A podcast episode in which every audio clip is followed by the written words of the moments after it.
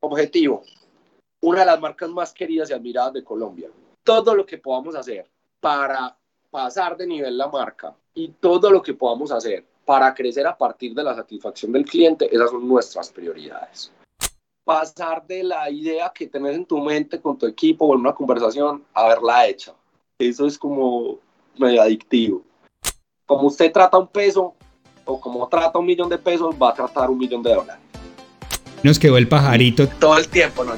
Bienvenidos a Cubo Ademia, el podcast en donde Diego Jurado junto con sus invitados te compartirán sus experiencias y reflexiones para aplicar la metodología del cubo Rubik. Conscientes de que solo tú puedes definir lo que representan éxito y felicidad, nos preocupamos porque hagas la mejor inversión de lo más valioso que tienes, tu tiempo. Con ustedes, Diego Jurado. Hola, ¿qué tal estás? Te doy de nuevo la bienvenida a Cubademia, este espacio donde nos hemos marcado un objetivo, compartir contigo experiencias y reflexiones que nos inspiren y nos ayuden a llevar una vida que hemos llamado en armonía financiera. Para eso hoy nos acompaña Juan Camilo Viana, de Medellín, dice. Ingeniero, administrador, empresario, un hombre con pasión, sobre todo por la creación, por fondear, es un gestor de empresas y de equipos de alto desempeño la planeación estratégica y con alta experiencia, eso sí, en modelos de negocio de base digital, e-commerce y marketing. Hombre, Juan Camilo, qué rico que nos hayas aceptado la invitación, qué bueno tenerte con nosotros. Preséntate a ver qué, qué más hay que conocer de ti. Diego, yo pues súper honrado y súper contento de poder estar acá en este espacio tan bacano. Y nada, con todo gusto. Digamos que eso es, soy una persona de Medellín, como lo decías, pues he estado dedicado pues, toda mi vida adulta a los temas de emprendimiento y de, y sí, sobre todo del emprendimiento y algunos acompañamientos a compañías o ciertos proyectos pues que vamos a tener oportunidad aquí de conversar y bueno, con, con toda la energía y mil gracias a vos por la invitación, Diego. Qué rico. Juan, empecemos por ahí. ¿Cómo, ¿Cómo arranca ese tema del emprendimiento? ¿En qué momento te das cuenta, de yo quiero ser emprendedor? ¿O lo viste en tus papás? ¿Cómo, cómo fue eso? Diego, eso es como una mezcla. Mira, yo, yo trabajo desde que me acuerdo. yo siendo desde muy niño, a los 5 o 6 años, vendía cosas. Podía ser perfectamente pues en la reunión familiar o cerca con los vecinos de la casa pero siempre me gustaba, digamos, esa parte de interactuar con las personas. Y digamos que ya hoy uno pues le pone un lenguaje más técnico, pero al final era como resolverle situaciones o con productos o con servicios que no podía ir teniendo. Entonces, digamos que yo creo que eso sí hay un tema más que genético, sí, pues como desde la niñez. Uno. Y dos, es una persona, digamos, muy inquieta. Y entonces a mí me van bien las actividades donde hay, digamos, imprevistos, movimiento, calle, ¿sí? explorar. Entonces desde siempre también tuve muy claro que no quería estar de pronto pues como en un trabajo de escritorio de, de 8 a 6. Digamos que esa combinación de cosas, adicional por supuesto a que vengo de una familia, pues, ninguno de mis padres fue empleado nunca, ninguno de mis abuelos, tampoco algún día estábamos haciendo ahí ese recuento con, con mis hermanas. Entonces también pues es cierto que lo que nosotros vimos fue unos padres y unas familias en general más como desde la óptica del emprendimiento y de desarrollar pues sus propios sistemas que estar trabajando en otras compañías. Entonces ahí viene como por el lado de la vena, por el lado del, también de mi perfil y de mi, de mi personalidad. Entonces nos dices, ¿nunca te ha gustado estar en entornos en los que es siempre hacer lo mismo, que todo sea previsible? Cuando has estado en esos planes... Eso, ¿qué nota? Cuando has estado en esos temas de emprendimiento, normalmente nos preguntamos, ¿uno nace o se hace? En tu caso nos dices, ya es lo que había visto en mi familia, desde tus abuelos y demás, pero vos consideras que uno en algún momento puede como sentarse, reflexionar y, hey, me gustaría más estar en, en entornos en los que yo no sea capaz de prever y a ver a qué me enfrento uno puede dominar eso desde tu perspectiva. ¿qué?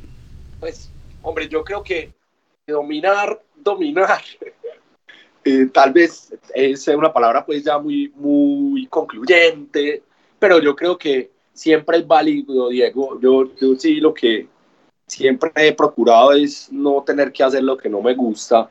También como empecé desde, desde muy casi que niño, yo generaba algo de ingresos y sí. Entonces también, digamos que entendí un poco cómo es el juego. Por supuesto, hay un juego que incluye esfuerzo, que incluye riesgo, pero que si se hacen las cosas bien, también tiene unos beneficios, pues digamos, y unos impactos chéveres. Entonces yo creo que más que dominar, sí es muy importante preguntarnos cada tanto si estamos, digamos, obteniendo una realización, una satisfacción integral en la actividad que estamos haciendo, porque en cualquier actividad podemos ser pues, pilotos de Ferrari en la actividad que más te gustaría hacer. Siempre hay, aun cuando sea procesos que te sacan un poco de tu zona de confort, de tu tipo de personalidad o de tu estilo de liderazgo. Entonces, pues es algo que hay que, yo no sé si dominar, pero por lo menos hay que intentar saberlo llevar. Bien, y en esa línea entonces, Juan Camilo, compartinos algunas de esas experiencias tuyas como emprendedor. No sé si desde que eras pequeñito que ya estabas generando ingresos, pero algunas de esas que más te han marcado tu historia como, como empresario, como emprendedor. Pues mira, de las más relevantes, algo que yo recuerdo mucho, sí es cuando empecé siendo muy niño. En mi familia había una empresa de confección y algún día me preguntaron, ¿usted quiere vender? Y yo, pero por supuesto seguramente tenía algún viaje o algo ahí que en lo que seguramente me pusieron ahí la, la carnada. Bueno, si quiere ir, pues hermano, venga, consígaselo. Y me acuerdo mucho de un, día que salí con una maleta llena de productos, literal. Yo en una unidad, una organización pues cerrada y me dejaban salir, pues siendo todavía más o menos niño, solo, de casa en casa, o sea, literal, tocando timbres bueno, llegué, me acuerdo que para ese momento vendí la maleta entera.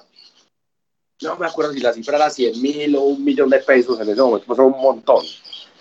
Y volví ya después de varias horas a la casa con la maleta vacía, con la plata, pues mis papás no lo podían creer, pues estamos hablando de 6 o 7 años. Y, y uno básicamente cuando le gustan las cosas, para mí no era trabajar, para mí era como un juego. ¿sí? Después conseguí un ayudante, un vecino que me ayudaba. Entonces, podíamos llevar ya dos maletas con más cosas. Ese fue un trabajo, digamos, especial.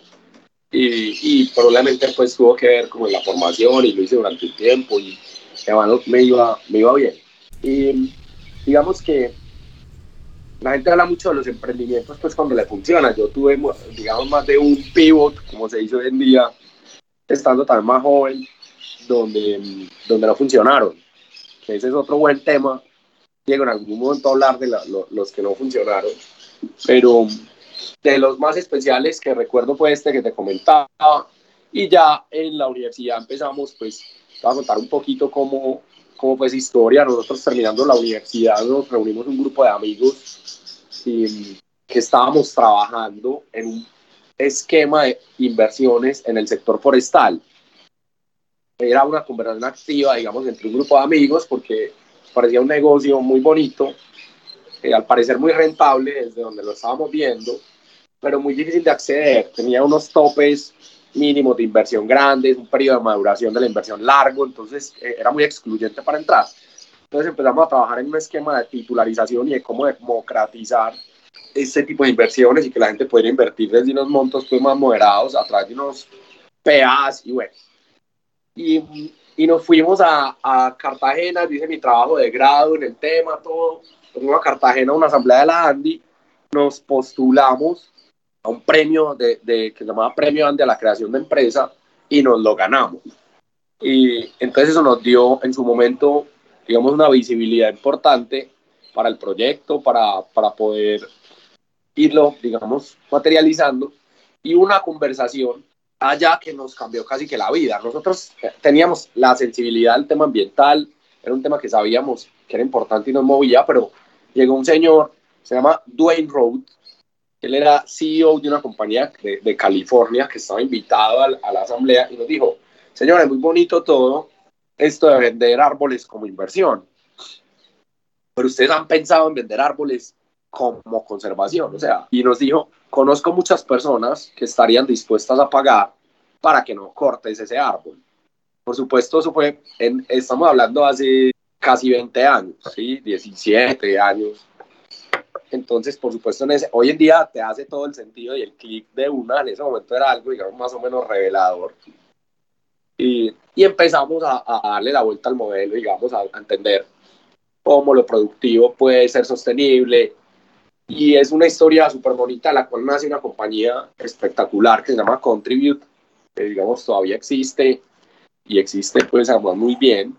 Y yo hago mi práctica empresarial en una empresa acá de Medellín y a los cinco meses y que termina la práctica, a mí me invitan a quedarme en la compañía, pero ya el tema de contribute, digamos, iba tomando una forma y, y decidimos renunciar. Entonces, mira, por ejemplo, con lo que hablábamos, Diego, cuando digo decidimos es porque éramos varios y, varios nos salimos de donde estábamos haciendo nuestras prácticas, apostarle 100% al emprendimiento. En ese momento trabajábamos en, en el cuarto de hobbies del papá de uno de los socios, de Manuel, y ahí nos reuníamos. Y esa fue nuestra oficina durante años. Entonces, ahorita que mencionabas, Mary, ¿cuáles experiencias de emprendimiento es importante? Entonces, yo digo que cada una de ellas te agrega algo diferente. Cuando ya, cuando yo era un niño, lo veía como un juego, pero generaba ingresos, digamos, se crea un vínculo con, el, con la venta, con algo que me, digamos, me hacía sentir muy feliz, llegar a mi casa y que mis papás me felicitaran y estar más cerca de poder tener ese objetivo del viaje y todo eso era, era muy chévere. Pero ahorita ya en la universidad era una decisión más de vida, ¿cierto? Porque salimos pues, de una universidad donde podíamos empezar una carrera en, en, perfectamente en cualquiera de las muy buenas compañías que hay acá en Medellín o en Colombia. Y uno de los dilemas era, bueno, si esta funciona súper bien, pero si no, estos señores, pues cinco años después, ya de 20 y algo, ¿quién los acomoda? ¿En dónde? ¿Cómo? ¿Cuáles son los hábitos? ¿Quiénes van a ser sus jefes? ¿Cómo se van a entrenar? Entonces, lo que intentamos fue construir un ecosistema de formación muy fuerte alrededor del proyecto. Un montón de alegrías, un montón también de frustraciones y de temores y de cosas que pasaron en ese proceso. Pero hoy, hoy en día Contribute, creo que ha sembrado más de 6, 7 millones de árboles en Colombia y no solo en Antioquia y tiene pues otro sinnúmero de proyectos de, de, de sostenibilidad que ya no, no, no, se limitan al tema de sembrar árboles sino de software entonces y esa es una experiencia para mí súper importante en, en, la vida o sea lo que yo aprendí en, en, en esos años de Contribute y todavía como miembro digamos pues activo de la, de la sí perteneces a la junta directiva sí señor pertenecemos a la junta directiva y, seguimos, y es una historia de sociedad no solo muy bonita, sino de muchísimo aprendizaje. Y ahí me muevo a, a, Termos, que es la compañía en la que estoy actualmente. Pero ven, ven Juan Camilo, antes de que entremos en Termo, sí. que de esta sí que, que bacano que nos sí. compartas mucho más, pero nos dejas por allá un tema y también hay temas que no funcionaron. Y entonces nos decías, no, eso lo podemos dejar para otro momento, pero no, no, venga, que de eso que no funcionó, ¿Cuáles son esos grandes aprendizajes, eso que te llevas para el resto de tu vida como emprendedor, eso, esas experiencias de ve, aquí en esta aprendí esto? Sí, mira, yo tengo, yo tenía y tengo por ahí todavía una carpeta en mi computador que se llama ideas de negocio. Lo más, mira, lo más ingenuo, pues inocente te puede sonar, el, y era pero desde la universidad. Yo cada que veía un modelo que funcionaba, o entraba a, lo, a las revistas de emprendimiento por internet en esa época y tal, iba, iba viendo cosas que me gustaban o que podían funcionar, yo la iba metiendo en esa lista. Entonces, muchos de ellos los experimenté. Te voy a poner ejemplos que me acuerdo en este momento. Nosotros vendíamos, el negocio de las USBs fue hermoso. Cuando salieron la, las USBs, y teníamos, llenamos la universidad unos papelitos que decía, olvídese de los viejos disquetes. Eso hoy los que nos oyen, pues los más jóvenes, les va a parecer muy raro, pues era súper transformacional, era digamos un fruto bajo, se podían conseguir legalmente, importadas, normal, y se vendían un montón, la demanda era casi que inagotable. Ese, por ejemplo, estaba en, en, en, esa lista y siempre tuve la oportunidad de contar con amigos muy buenos con los cuales hacer eso. Pero, por ejemplo, mira, tuvimos un negocio de cometas publicitarias por allá, creo que empezando la universidad, que no fue muy mal. Y, y, tuve una incursión en Estados Unidos en unos temas de cannabis medicinal. Más que cannabis medicinal, era CBD medicinal, que al final no salió bien, no salió como esperábamos. Por supuesto, los aprendizajes ya, los, ya lo repasamos. Esos son, por ejemplo, dos proyectos que fueron bonitos, que les metimos energía, pero que hubo un momento donde dijimos, señores, acá pues eso es una decisión difícil. Entonces, varios aprendizajes. Primero, usted no tiene por qué casar, ni, ni, ni dar muy duro, ni felicitar demasiado, haciendo experimentos de posibles negocios, menos si está en esas etapas de la vida, en cualquiera, en cualquiera, Diego. Pero digamos, darse el permiso de hacer un experimento, lo que pasa siempre, este man está loco, pero como que una cometa con publicidad y perfectamente puede funcionar o no, pero lo importante es tener esa capacidad, digamos, esa plasticidad mental de atreverse a hacer experimentos de lo que, como una cosa pequeña, como era un día que nos vimos por allá en una finca de árboles y dijimos, qué negocio tan bonito, y hoy en día, 20 años después, hemos sembrado 6 millones de árboles, puede salir de una conversación. Digamos, eso suena muy obvio, pero cuando si usted no tiene la plasticidad mental, usted deja de ver las oportunidades, no se atreve, cuando usted ya ha fracasado en algunas, pues también con más facilidad abre y cierra, digamos, líneas de trabajo y, y eso es chévere. En el, en el tema, digamos, de cuándo y cómo cerrar un pivot, también hay un aprendizaje que me, que me ha parecido muy bacano y es, mira, un negocio bueno es muy bueno, porque es muy bueno. El negocio malo, eh, usted lo cierra, es muy fácil, es malo. Pero cuando el negocio no es ni bueno ni malo, se le puede llevar la vida. Esta frase me la dijo Alejandro Mesa hace 10 años. Porque uno, y tiene que ver con el apego, hombre, ya llevo aquí dos años, hombre, esto como que no está del todo mal, pero tiene. Entonces es también cómo va uno desarrollando esa capacidad de tomar decisiones en ese, en ese frente y más bien generarle o liberar un valor en, en, otros proyectos, usar tu tiempo en otros. Nos dejan unos mensajes súper claros, hay que darse el permiso de, de ver otras opción, oportunidades, tenga plasticidad mental, pero también sepa desligarse. Si es, como nos decías, cuando el negocio bueno es muy bueno, pues ahí, sigan lo bueno. Si es malo, es muy claro, sálgase de ahí. El problema es cuando no sabe si es bueno o es malo, pero también aprenda a tomar decisiones. Ven ahora, Juan Camilo, si... es malo, si esa fase de no es bueno, no es malo, se hace muy larga, es importante saber reconocer si conviene o no estar ahí, que tanto está comprometiendo. Yo creo que eso hoy lo decimos fácil, Diego. Sé que vos, que has sido empresario, lo entendés, pero uno cuando tiene 20, 22, 23, está empezando, es, de pronto esa capacidad no está tan desarrollada. Entonces, por eso lo comparto, porque sé que es duro, porque uno se enamora a cerrar un, proyecto, una empresa, una cosa súper dolorosa, de la larga es parte de la vida del empresario, y saber reconocer y, saber que mañana, mañana, exactamente mañana te llega otra nueva oportunidad, otra nueva idea, donde puedes desarrollar tus capacidades y tu talento. Y eso es lo que buscamos aquí, Juan Camilo, poder obtener tus experiencias, porque como dice la frase, ¿no? Pues eh, inteligente aquel que aprende de sus propias experiencias, pero sabio aquel que aprende de las experiencias de otros, así que para eso te tenemos aquí. Oye, Juan Camilo, en esa misma línea, pues ahora sí, nos ibas a hablar entonces de, de tu más reciente emprendimiento, o donde estás más bien en este momento, de, de Termo. Cuéntanos cómo llega aquí, cómo surge esta idea y, y a grosso modo, digamos, esta organización que, que hoy es ya una... Bueno, no, háblanos tú de, de ella. Por supuesto. Diego, mira, primero pues soy el que te cuenta el cuento, pero estoy lejos de ser el que lo escribió o el que lo ha escrito. Ya te voy a contar por qué. Termos es una compañía que nace en Medellín hace 20, creo que cumplió 25 años, no sé si el año entrante ya como constitución y todo.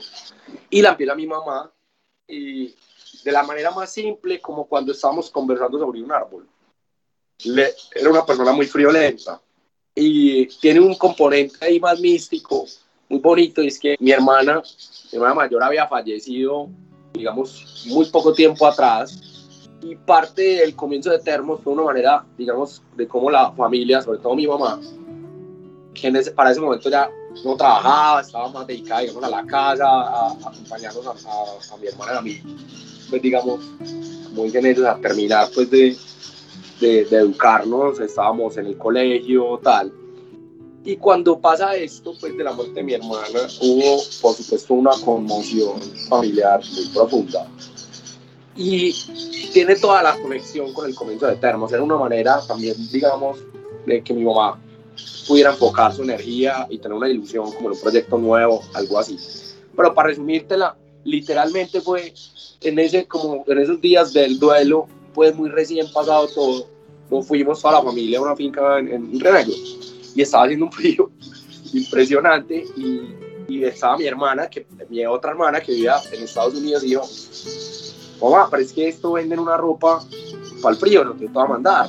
Y efectivamente la mandó y creo que al mes mi mamá tenía pues la fábrica. Porque eso acá no existía. Entonces se fue conectando, sí, como la ilusión, con él, que nota esto, este producto no existe, y será que se puede hacer. Empezó ella a importar unas telas, emprendimiento puro, ¿sí? Y, empezó y sacó el primer producto, que era la ropa interior térmica. Y, y bueno, hoy en Termos tenemos 1500 pues, SKUs, más o menos por ahí nos movemos en una época del año. Entonces es una historia, como te decía, que, que yo te la cuento hoy, pero que tiene más de un escritor, sí, o que muchos. Y esto luego empieza a funcionar acá en colegios, en lugares de clima frío, luego empieza con unas pequeñas tiendas, digamos, por fuera de centros comerciales. Y para ese momento ya mi hermana María Antonia y yo estábamos, yo estaba en country, ya habíamos terminado la universidad, tal. Y se abre una tienda en Bogotá, digamos, la, la compañía empieza a demandar, a demandar, ¿cierto? Estaba pidiendo cuerda, pues, eh, a demandar tiempo, atención, recursos, capital. Era un día donde mis papás nos sientan y nos dicen, bueno, ¿ustedes esto les gusta? Sí, sí, es el momento. Y efectivamente, tuvimos la conversación a los tres, tres, seis meses estábamos los dos ahí. Y, y bueno, ha sido una historia pues muy bonita, eh, una responsabilidad muy alta, un negocio eh, súper apasionante. Y hoy pues somos eh, la marca líder en lo que hacemos en Colombia. Hay historias, Diego, todas las que quieras, pero ese es un poco el contexto. Somos una compañía de moda, de moda funcional, es decir, nuestra ropa y los productos que vendemos tienen siempre algún objetivo funcional más allá pues de, de, digamos, de lo que normalmente hace el resto del mercado, pues una camiseta. Siempre utilizamos la tecnología textil o el diseño para poder ofrecer soluciones funcionales en nuestra ropa. En los últimos años, con, con digamos, un pie mucho más metido mucho y de manera mucho más decidida en el mundo también de la moda. Entonces, eso es un poco lo que hacemos hoy y eso es un poco la historia de la compañía. Yo digo, como gerente ya, Diego, no, ni sé, creo que 10, 12 años tal vez. Y, pero es un equipo pues de gente muy chévere y, y es un emprendimiento colectivo. Que obviamente pues impacta esa historia de, de tu hermana. ¿Cómo de alguna manera ella, ella sigue hoy acompañando la organización? Porque pues entonces se ha mantenido durante todo este tiempo. ¿Para ustedes sigue siendo una inspiración? ¿Siguen como familia?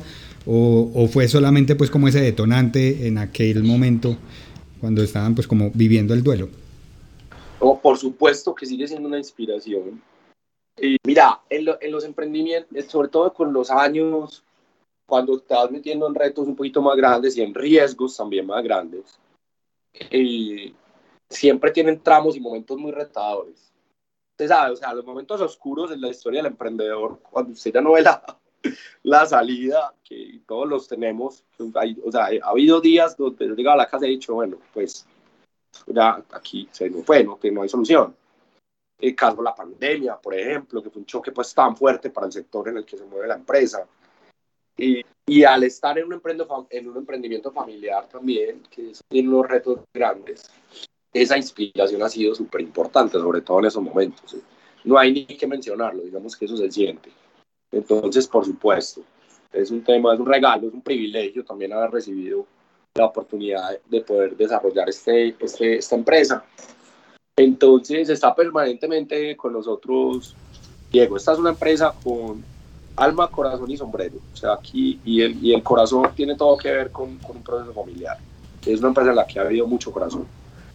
Qué bueno. En esa línea, Juan Camilo, tú te vas como especializando, te va gustando mucho más esto de lo que nos hablas de, de todo el tema de comercio electrónico, todo esto de base digital.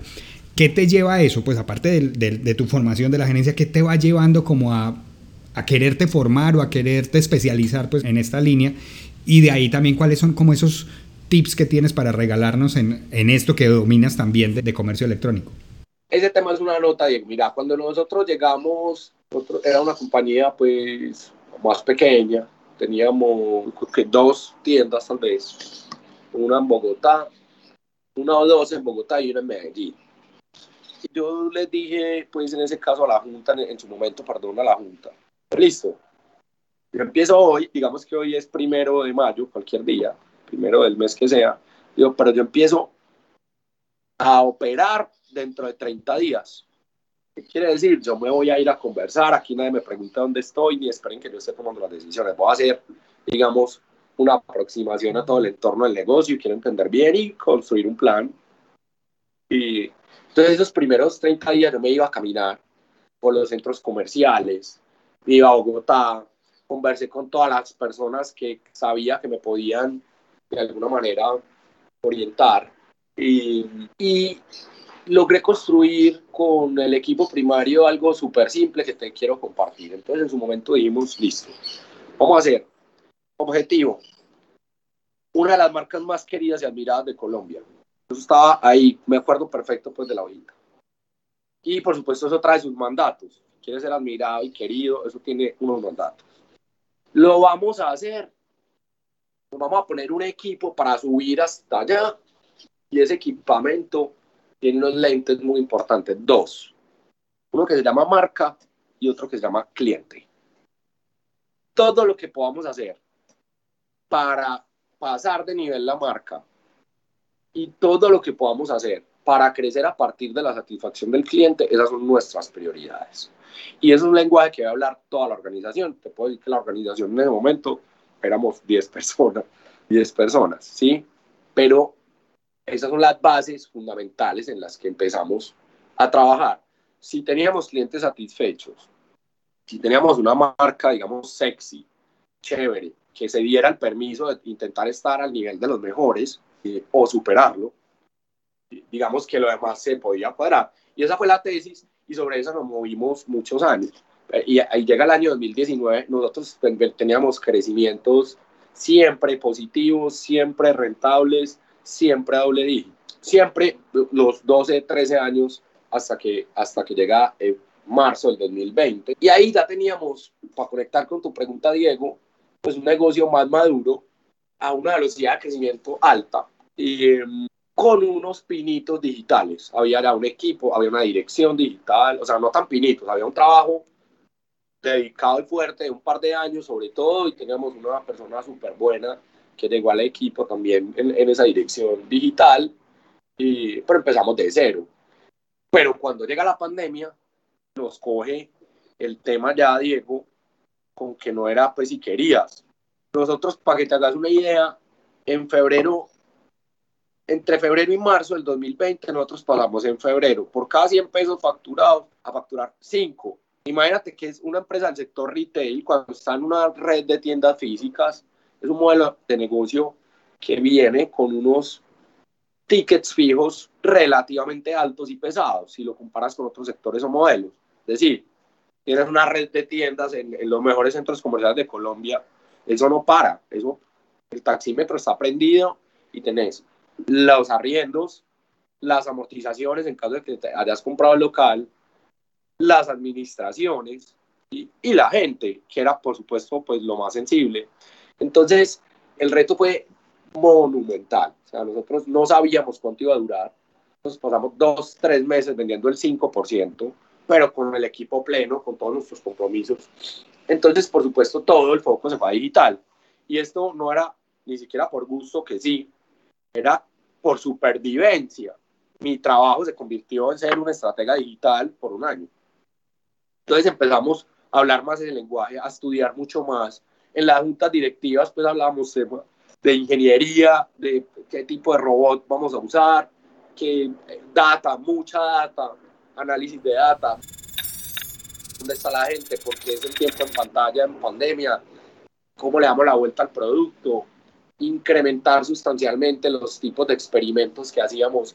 Experimento, pues digamos, en el lenguaje del emprendimiento, no experimentos de crear productos, experimentos de, te voy a poner un ejemplo, una tesis, salía una tesis o hipótesis y y teníamos reuniones de hipótesis dos, tres veces por semana. Hombre, la gente está más en la casa por la pandemia, la gente le está dando frío, vamos a vender más pantuflas y slippers. Es un ejemplo, una de 20 que puedan salir.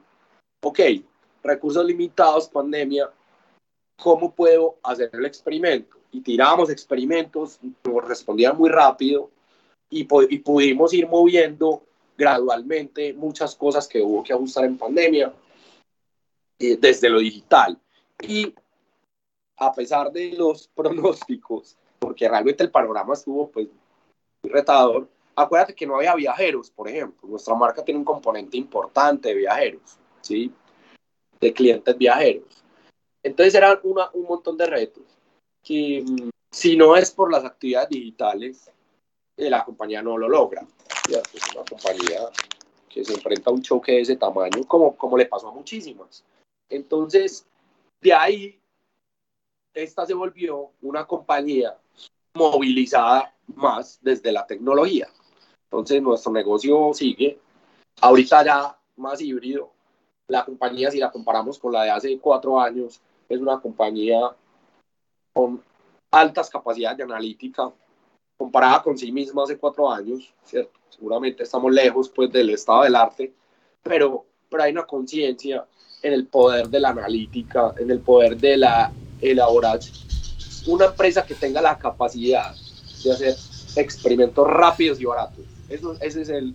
Y, y concluyentes, que puedas concluir. Entonces, digamos, esa, esa manera de, de, de, movernos desde las iteraciones es una cosa que nos cambió el juego. Así y nos permitió encontrar valor sin, sin, tanto tamaño. Mira que nosotros tenemos una red más pequeña, tenemos un montón de cosas frente a hace cuatro años y vendemos más, significativamente más. Y eso viene del gusto, el juicio y la aplicación de estrategias de marketing digital. Te pongo un último dato. Nuestra mezcla de marketing era 90% BTL, perdón, 90% medios tradicionales, 100 cosas digitales en el año 2020. Hoy puede ser 95.5, 95 en inversiones en contenidos y estrategias digitales y 5 en medios tradicionales. Le dimos la vuelta completamente. Así con muchas experiencias en, las personas, en las empresas, en todo tipo de cosas, aquellas llamadas crisis son las que enseñan y las que, como decía, nos ponen a, a, pivotar y hacer cambios. Pero hay algo que me gustaría rescatar porque nos comentas, llego a la organización y antes de hacerlo, antes de ponerme a hacer cambios, antes de tomar decisiones, yo quiero conocer. Y me llama la atención porque de alguna manera también ha sido como un modelo que, que he buscado hacer como en las organizaciones. No puedes llegar a hacer cambios si no conoces, si no sabes de, qué es lo que estás hablando. Entonces, tener esa capacidad de experimentar. Y eso me lleva a que otro de tus, eh, digamos, de, eh, como profesional, también acompañas a muchas organizaciones en sus juntas directivas. También haces parte de ella y también acompañas, digamos, los procesos en la toma de decisiones. ¿Cómo hacerlo? ¿Cómo lo llevas en este caso cuando no estás completamente en la operación? ¿Cómo es esa experiencia de acompañar juntas directivas, de tomar decisiones en esa empresa, incluso en esa en la que, pues, que nos hablaste de Contribute y hay otras en las que uh, participas como, en, como miembro de junta directiva, pero realmente no estás en la operación? ¿Cómo experimentar eso de hacerlo desde afuera? Porque fíjate que esta semana también tenía una conversación con alguien. ¿Cómo voy a tomar decisiones si no conozco? Es que no soy capaz de hacerlo desde afuera, desde arriba, solamente tomando decisiones basado en data, que también es muy importante, pero sí, ¿cómo, cómo experimentas eso? Oh, espectacular e, e, ese tema, Diego. Mira, entonces yo lo pondría en dos temas. Uno es tomarse el tiempo cuando te entregan un liderazgo, una responsabilidad para entender bien. Esa es una parte, digamos, del, del tema. Y el otro es el tema de las juntas y cómo es esa experiencia y cómo se vive, cómo se lleva. Entonces, respecto a lo primero, mira, eso yo lo trato de hacer en todo.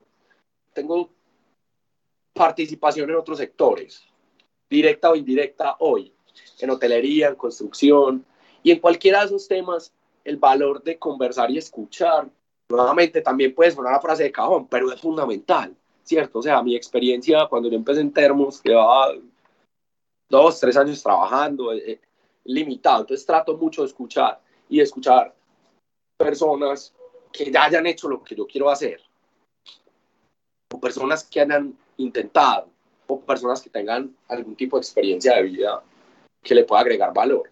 En el caso de Termos, mira lo que es la vida y, digamos como la, no sé, la buena suerte. Yo tenía un, programita dentro de ese plan estratégico que se llamaba tiendas de excelencia, que dentro de los lentes de marca era así como un arbolito de, de, de decisiones, bajaban tres flechitas y una llamaba tiendas de excelencia. Si yo quiero ser una de las marcas más queridas y admiradas, hoy tengo unas tiendas con política de cliente pues muy distintas a las que teníamos, fue como un primer foco de intervención y estaba yo caminando acá en el Tesoro donde teníamos una tienda y de Contribute me ha quedado eh, muchas amistades, entre ellas un señor que se llama Juan Fernando Gómez, pues un señor con mucha experiencia en el tema de retail de moda. Hombre, y el día que me fui a hacer ese, ese tema del Tesoro a caminar, me lo encontré.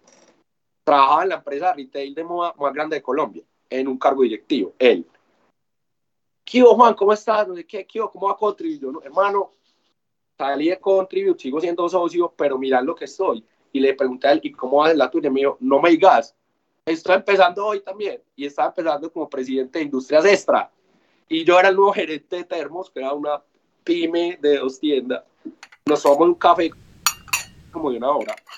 Posiblemente, yo no sé si él se acuerde. Y yo no sabes, hay cosas y frases concretas que me dijo mi hijo Fernando ahí que, que son parte de la historia de éxito de Termos. ¿sí? Entonces él venía de una empresa donde saben hacer sexy la moda, a vender recipientes, materiales de empaque, de una empresa pues espectacular, pero muy distinta, y él como quería llevar esos conceptos de la moda, empezar a sacar colecciones, empezar a volver sexy, las canastas donde las mamás pues llevaban toda la vida las cosas para las reuniones, una comparación de altísimo valor. Entonces muchas veces no es ni siquiera como que voy a hacer la agenda, voy a tomar 30 días porque sí. Cuando lo buscas decididamente, pasa. Eso fue un hecho fortuito que impactó la historia de este negocio en una conversación de una hora. Entonces, siempre conversar con, los con agentes externos, con agentes internos, con lo que se pueda. El tema de juntas. Diego, eso es muy bacano. Eso cuando uno está, digamos, empezando suena por allá como muy, muy por allá, muy lejos o muy complicado o, fundamentalmente es un privilegio. Yo eh, pues he tenido la oportunidad de estar en juntas desde la, pues, desde la del edificio, ¿cierto? Juntas muy chiquitas, que además es un buen hack para ir aprendiendo todo lo que se mueve en una junta. Y ya adicionalmente también he podido estar en algunas organizaciones pues, ya más grandes, más complejas, y, y mucho en empresas de amigos y en temas de emprendimientos. Entonces, ¿qué es? Para mí, eso es la mejor universidad del mundo. Eh, hay juntas muy buenas, hay juntas no tan buenas, depende mucho del, del, emprendedor y el gerente. ahí hay un tema y es, hay gente que a veces llega y me dice, hombre, quiero hacer una junta. Yo, y, y yo también lo, lo, puse en práctica hace muchos años y todavía, yo prefiero un comité externo, asesor, donde yo puedo tomar el tiempo tuyo, Diego, si, si quiero pedir algunas recomendaciones o rebotar algunas ideas contigo, uno a uno, una hora en el mes, tener dos o tres personas así, a las que pueda juntar cada tanto que tener una junta como cuerpo colegiado, que también las hay muchas así, espectaculares, pero sobre todo en el emprendimiento y en esos primeros años, yo siento que da mucho más valor vincular a la persona, que pueda conocer la historia de la compañía, ajustarte a su tiempo, que se vaya enganchando y, tratar de que permanezca en el tiempo ese acompañamiento, eh, porque a veces es, no, mira, cada tres meses nos sentamos, vemos un reporte, un balance, chao. Entonces me parece que el involucramiento estratégico, en pelicular, como se dice, a, esas personas para que se genere un vínculo y una conexión con la compañía. Es un trabajo súper clave de que tiene que hacer un gerente a la hora de conformar una junta directiva. Puedes tener a Bill Gates y a Elon Musk y al, que los que quieras, pero la habilidad gerencial de acercar a esas personas a tu compañía es fundamental y eso para mí hace una gran diferencia entre que una junta le agregue o no valor tener claro qué es un tema de una junta directiva y qué no. Eh, es muy escasa la formación en temas de junta directiva. Es un vacío del sistema educativo.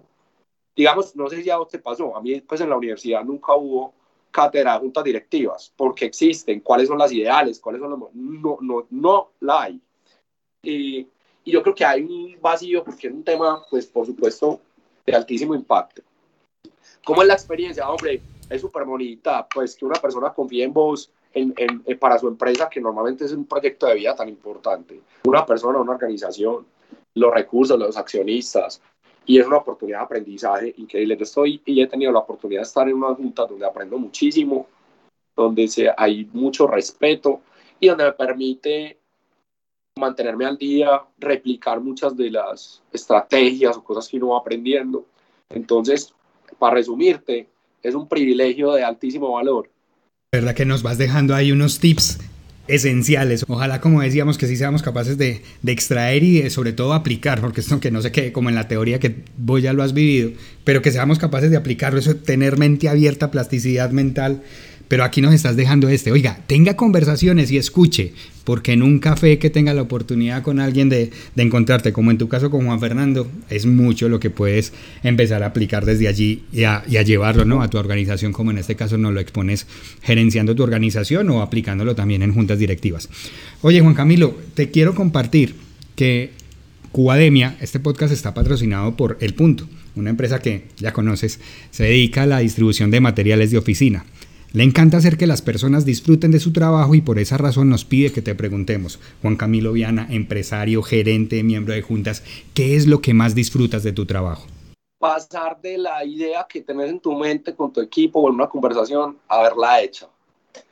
Eso es como medio adictivo.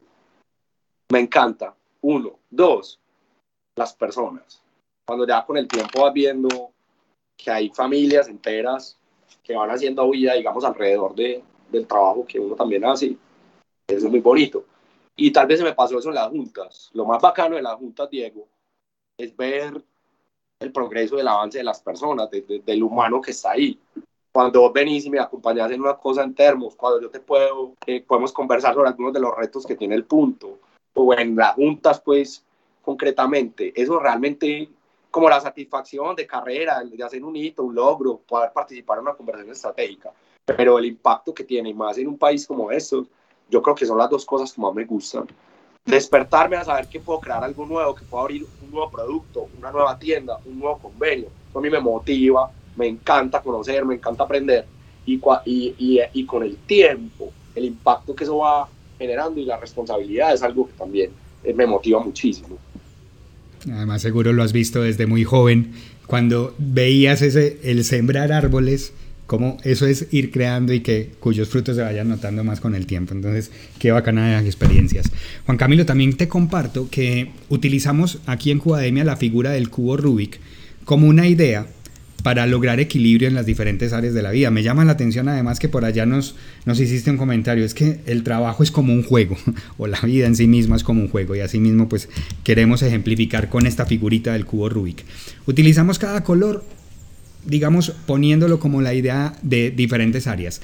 Aquí la dinámica es, yo te comparto lo que a lo que equivale cada color con lo que lo relacionamos y tú nos compartes los hábitos que llevas en cada una de estas áreas, ¿de acuerdo? Perfecto, Diego. Y, y, me encanta lo que acabas de decir. Voy a llevar esa frase hoy también. La vida es un juego. La dijiste tú, aquí la ejemplificamos porque utilizamos la figura del cubo Rubik. Esto es como un juego. Bienvenido el cubo. Eso Adelante. Mira, el área blanca la relacionamos con la parte espiritual. ¿Qué hábitos tienes aquí? En la parte espiritual es una dimensión importante para mí. Y la suelo vivir, digamos, de una manera más personal y tengo una vida espiritual activa, yo como la trato de vivir desde la conciencia, digamos, y con herramientas de conciencia, pues, y creo que hay una conexión y, una, y algo pues mucho más grande que lo que nos rodea aquí materialmente y podemos tocar. Y es una dimensión súper importante y ahí encuentro, pues, digamos, gran parte de la fuerza para todo. Tu hermana seguro que en alguna parte está por ahí. Vámonos con al área. Seguridad. Con seguridad. Vámonos al área roja. Es la, la, comparamos como con las relaciones, las relaciones humanas que ya nos hablabas de la importancia de las personas. Pero ¿qué hábitos tienes para mantener activas esas relaciones? Me queda un poquito, no encuentro, digamos, la, en forma de hábito las palabras. ¿Cómo veo las relaciones?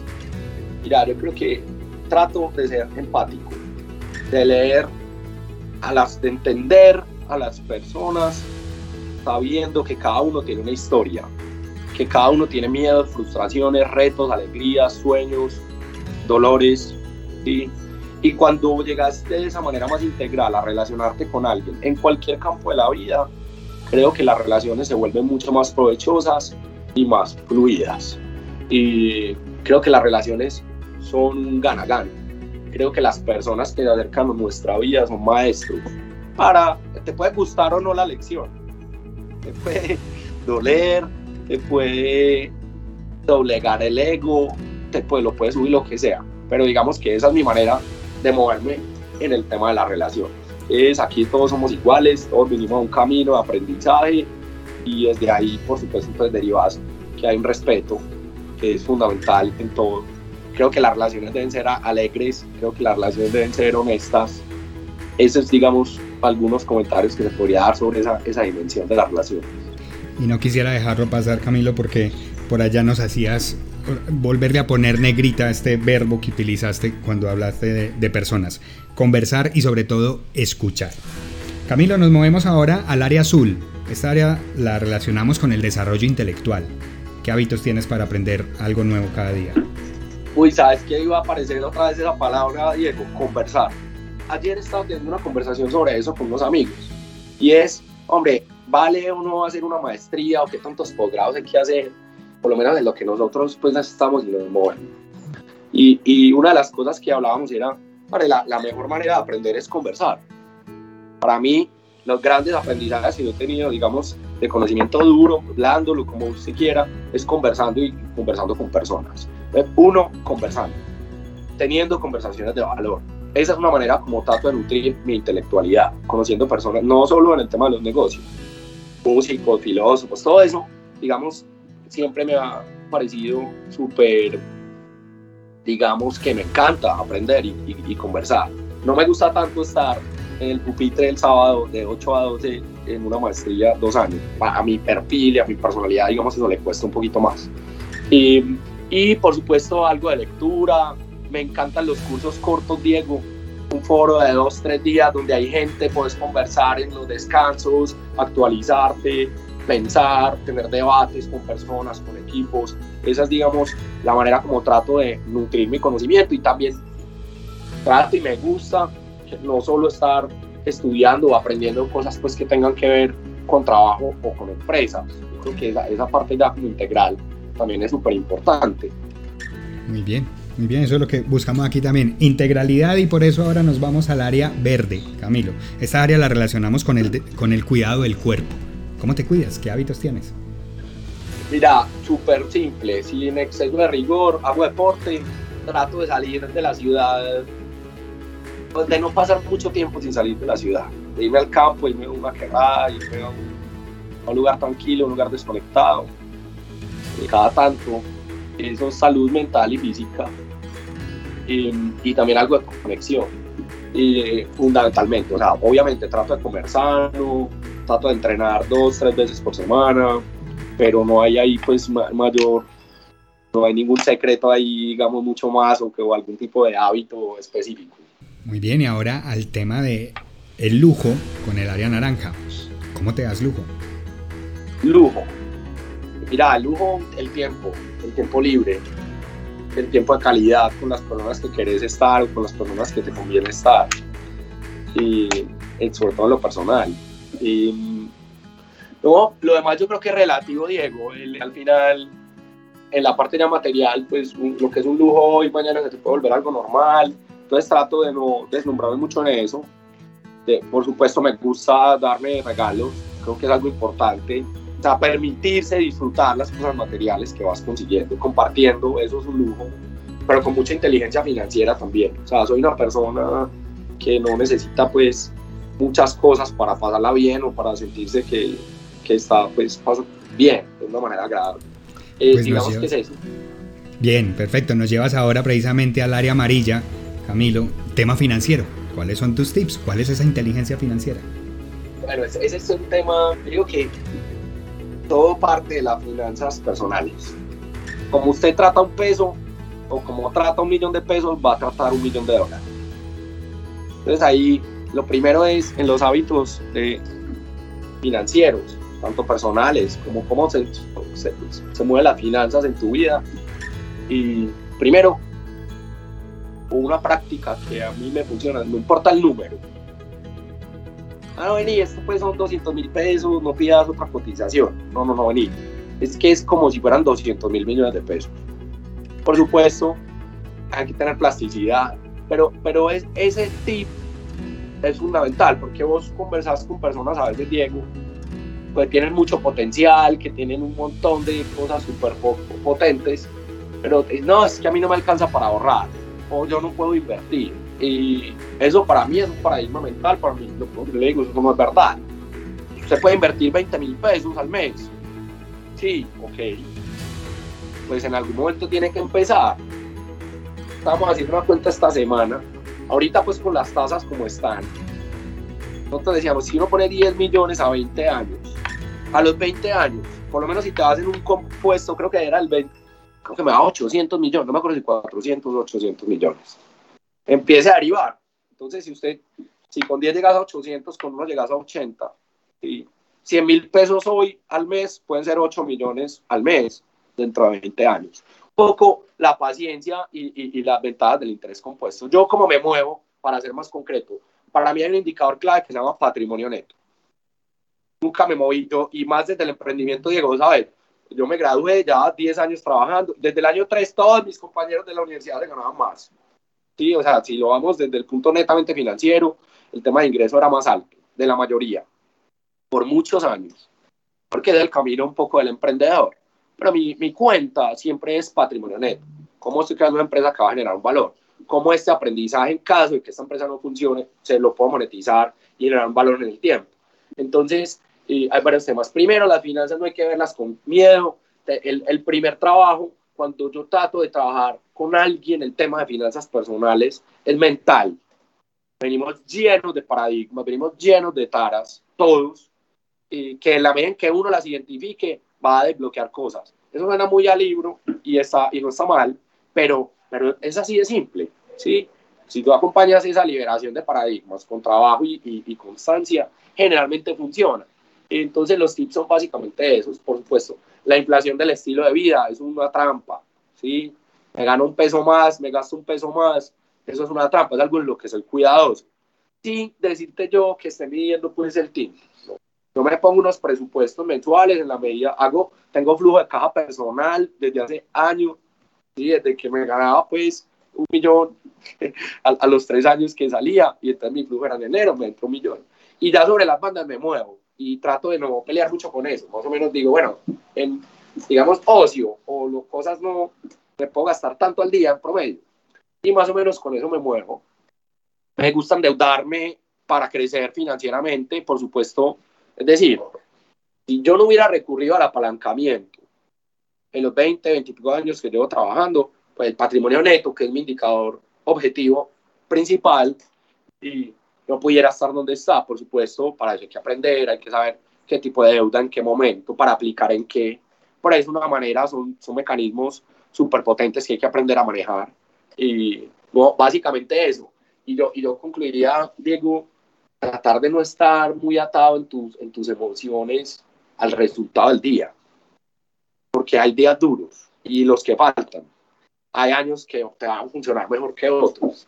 Y para que eso pase, pasa mucho por, la, por el juicio financiero que se tenga, sobre todo cuando te está yendo bien, poder alimentar ese patrimonio, para ir moviéndote no tanto al vaivén del, cumplimiento del presupuesto de ese trimestre o de tus bonos de ese trimestre, sino poder ir, ir creando, digamos, un estilo de vida chévere, tranquilo, donde eso sume, pero que si trastabilla, pues no tampoco se acaba el mundo.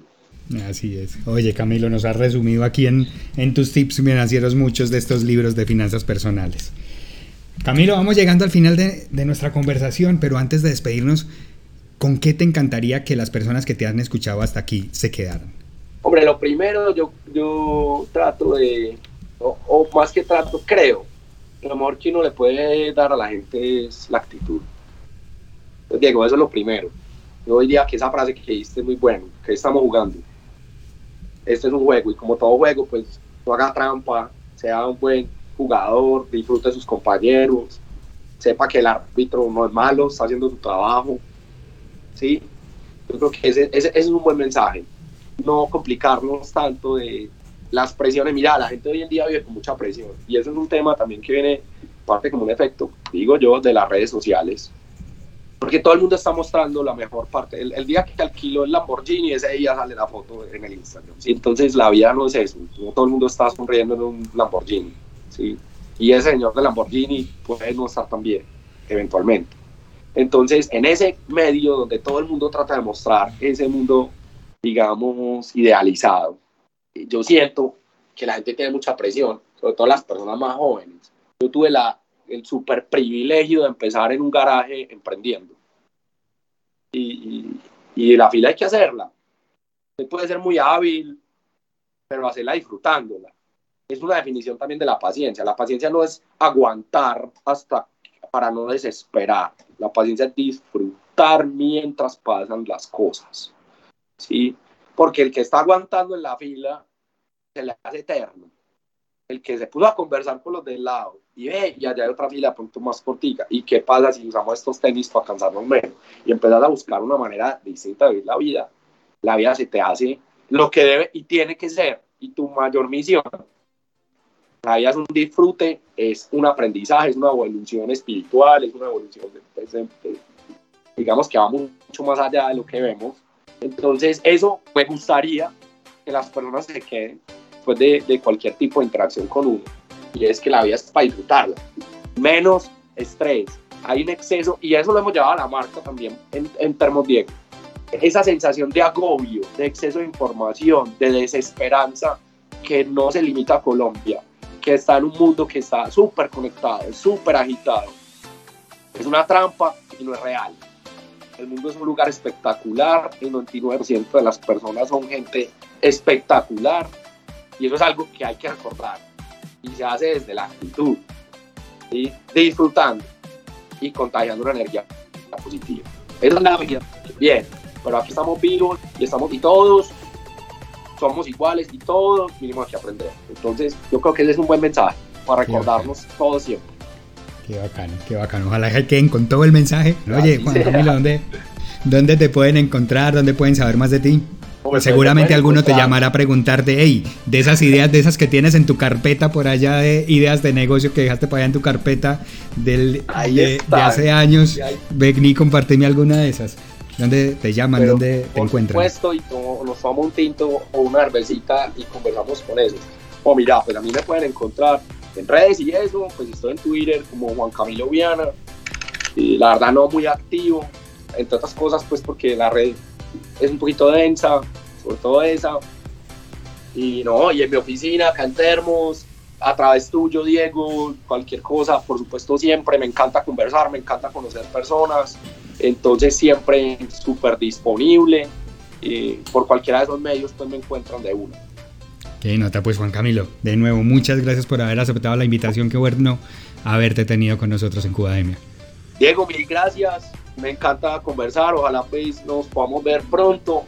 Y nuevamente felicitaciones a El Punto y que están pasando cosas poderosas en El Punto, una empresa tan bonita, sabes que le tengo no solo un alto estima, sino mucha gratitud también a, vos, al equipo que te acompaña. Entonces me parece una nota que podamos estar acá y pues, mil gracias. Aquí vamos, aquí vamos Juan Camilo, de verdad que qué bueno haberte tenido con nosotros y a ti que te has quedado hasta el final del episodio de hoy.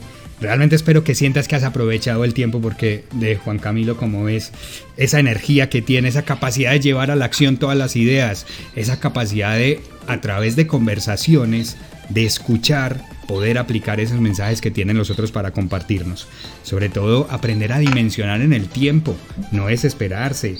Hágalo con, con tranquilidad, entienda que esto es un juego y como nos ha dicho, no haga trampa. Ojalá que te quedes con algunos mensajes, también nos gustaría escuchar tú con cuáles de ellos te quedas. Recuerda que Cubademia es un podcast patrocinado por El Punto, una empresa que a través de la distribución de materiales de oficina le encanta hacer que las personas disfruten de su trabajo.